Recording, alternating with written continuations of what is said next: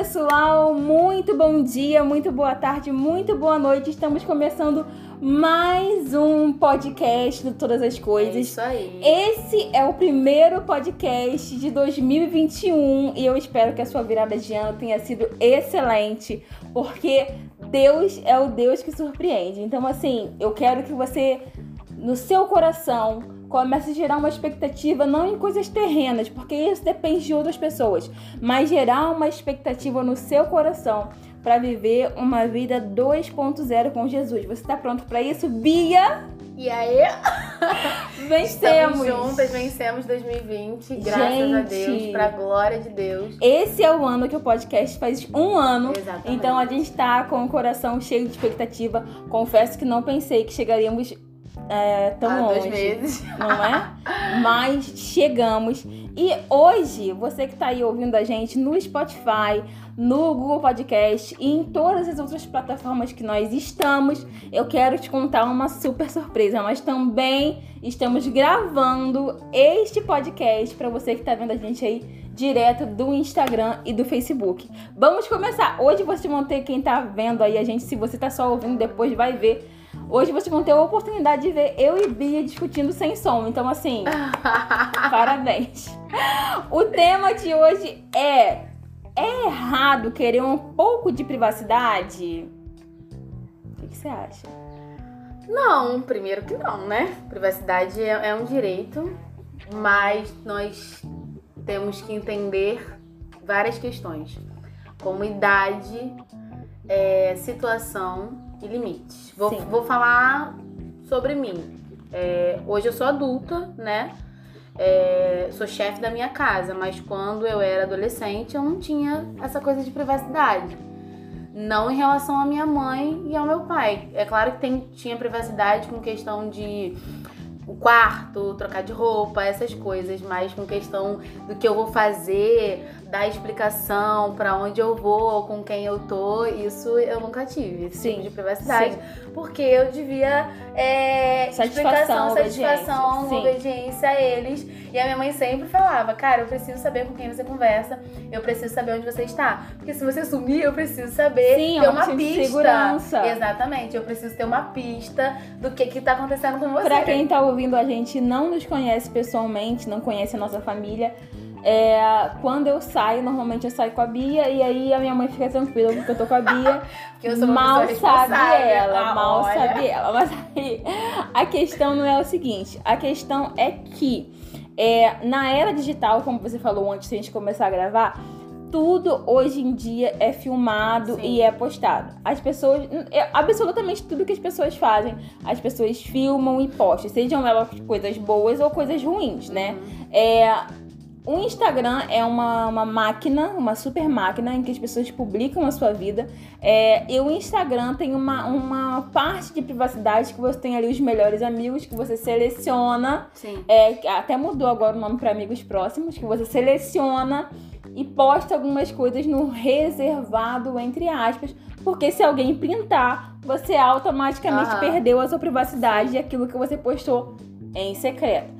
É, eu tava vendo uma série muito legal, é, ainda vou recomendar ela no todas, e uma das personagens principais estava na era do Twitter.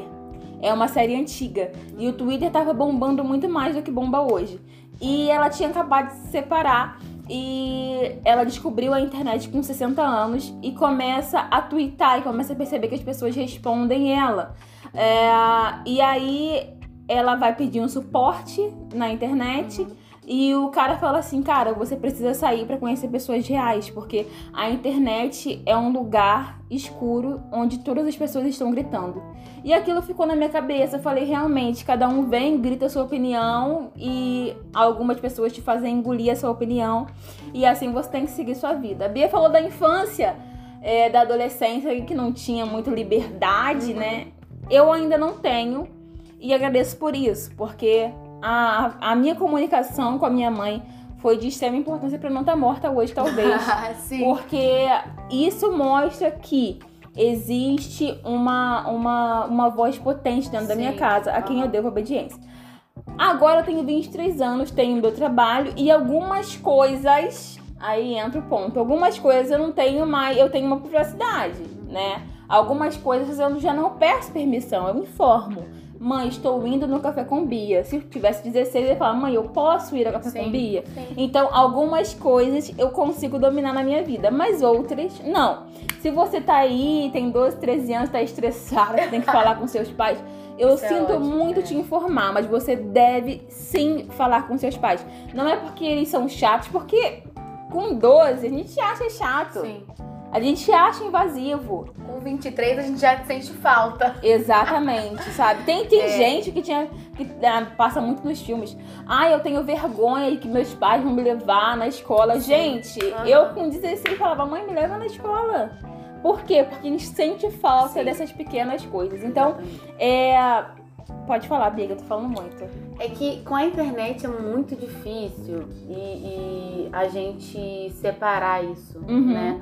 É, eu tava vendo casos absurdos essa semana, por exemplo, teve uma blogueira que engravidou e ela não teve tempo de contar pros pais, Aham. nem pro, pros amigos próximos, nem pros familiares que ela tava grávida. Sim. E a intenção dela era guardar os três meses de segurança da criança pra depois contar pra todo mundo. E aí o caso virou um furo de reportagem. Aí, tipo, todo mundo da família dela descobriu que ela tava grávida lendo num site de fofoca. Sim.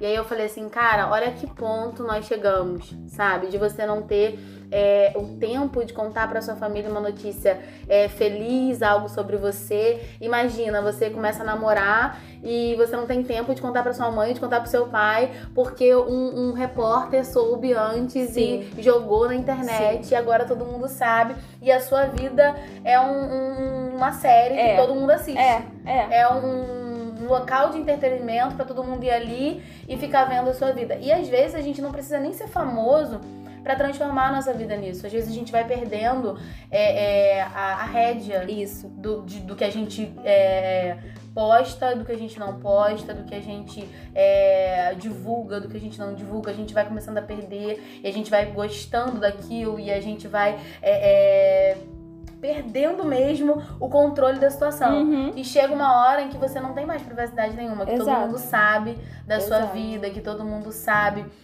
é, do que você faz, com quem você anda, Uhum. é, coisas que não eram pra ser para ser expostas. Eu ouvi Uhum. uma frase uma vez que me marcou muito.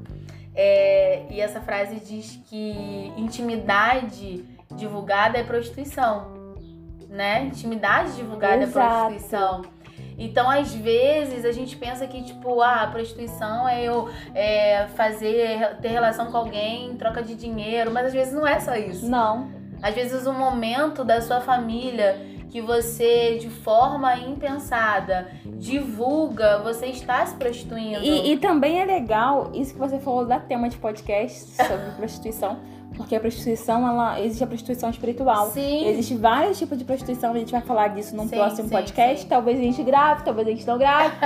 e, e a gente tem que parar pra pensar nessa era digital que a gente vive. Uhum. É, por que eu quero mostrar a minha vida? Sim. Porque eu preciso mostrar que eu fui no café, que eu me diverti naquele momento. Por que, que a minha diversão tem que ser divulgada, sabe? Uhum. É, eu segui uma blogueira há pouco tempo atrás e depois isso vai ter parte 2, tá? Desse podcast, porque a gente vai falar agora, depois, à luz da Bíblia, sobre privacidade. É, agora a gente tá só trocando histórias. É, tem que escrever, É, senão eu vou esquecer. Isso, isso. Mas ela se filmava chorando Nossa. e se filmava sorrindo. E, gente, isso não é coisa incomum, não. Isso acontece Aham. direto.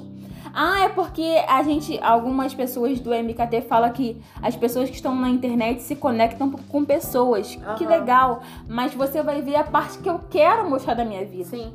E essa ilusão de você ver a pessoa vivendo uma vida excelente na internet te obriga inconscientemente a mostrar que a sua vida também é boa. Só que na real tá todo mundo passando por um monte de dificuldade. Então, assim, o que eu tenho feito, por que, que eu divulgo isso na internet? Eu treino e divulgo todo dia, no pós-treino, uma foto minha no meu story.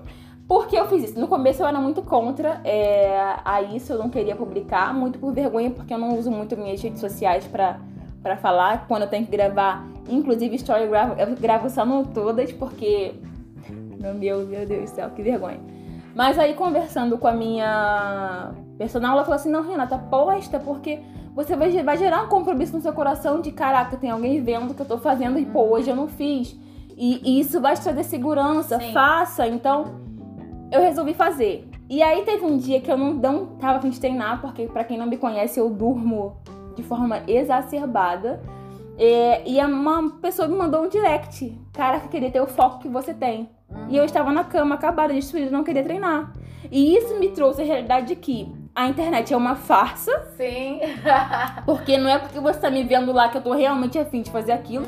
A maioria das vezes eu treino sem querer treinar. E me deu motivação pra levantar da cama e falar assim: é, hoje eu vou fazer. Então, assim, por que que eu publico as coisas na internet, sabe? Você que tem 16, 17 anos, que, que são as pessoas que mais usam a- a- o Instagram e publicam a sua vida, por que que você faz isso, sabe? Qual é a sua motivação em fazer isso? E porque eu li uma frase que eu achei tudo, é sobre o feminismo. A gente tem que falar sobre o feminismo real, né? É, e as pessoas querem gritar na internet sobre feminismo, sobre várias coisas, mas o feminismo não, não chega na casa dela, ela não lava uma louça pra ajudar a mãe, Sim. né? Aham. Ela fala sobre equidade e igualdade, mas na hora de arrumar a casa é sua mãe que Não, arruma, é. Né? Aham. E aí você vai falar sobre racismo na internet, mas Sim. na vida real você é um racista. E não, não, não namora um negro. Exatamente. Não, não passa nem pela sua exatamente. cabeça que O, lance é que É. você expor a sua intimidade, a sua privacidade, você provavelmente está caindo em uma teia de aranha de Sim, coisas sim, irreais. sim. E, e não é só ne- nesses assuntos, espiritualmente também, a gente tem uma militância grande na internet, de missionários, de evangelistas, de pregadores. Cara, será que essa galera toda que, que critica tudo que é feito, que tem sempre razão de tudo que acontece, será que essa galera lava louça? Será que essa galera em casa é, é obediente ao pai, ao pastor Exato, local, Exato, sabe? exato. Então, assim, elas são pessoas tão entendidas de tudo, são pessoas que fazem teologia pra poder debater temas importantes na internet. Mas e na igreja local, e Uhum, em casa, como é que uhum. essa galera é? Uhum. Então, no próximo, Ai, tá acabando! a gente vai ter que fazer uma parte 2. Ou uma parte 3, não sei. É errado querer um pouco de privacidade? É, nós estaremos aqui na próxima segunda-feira, com toda certeza. Aguardamos vocês. E, gente, feliz 2021!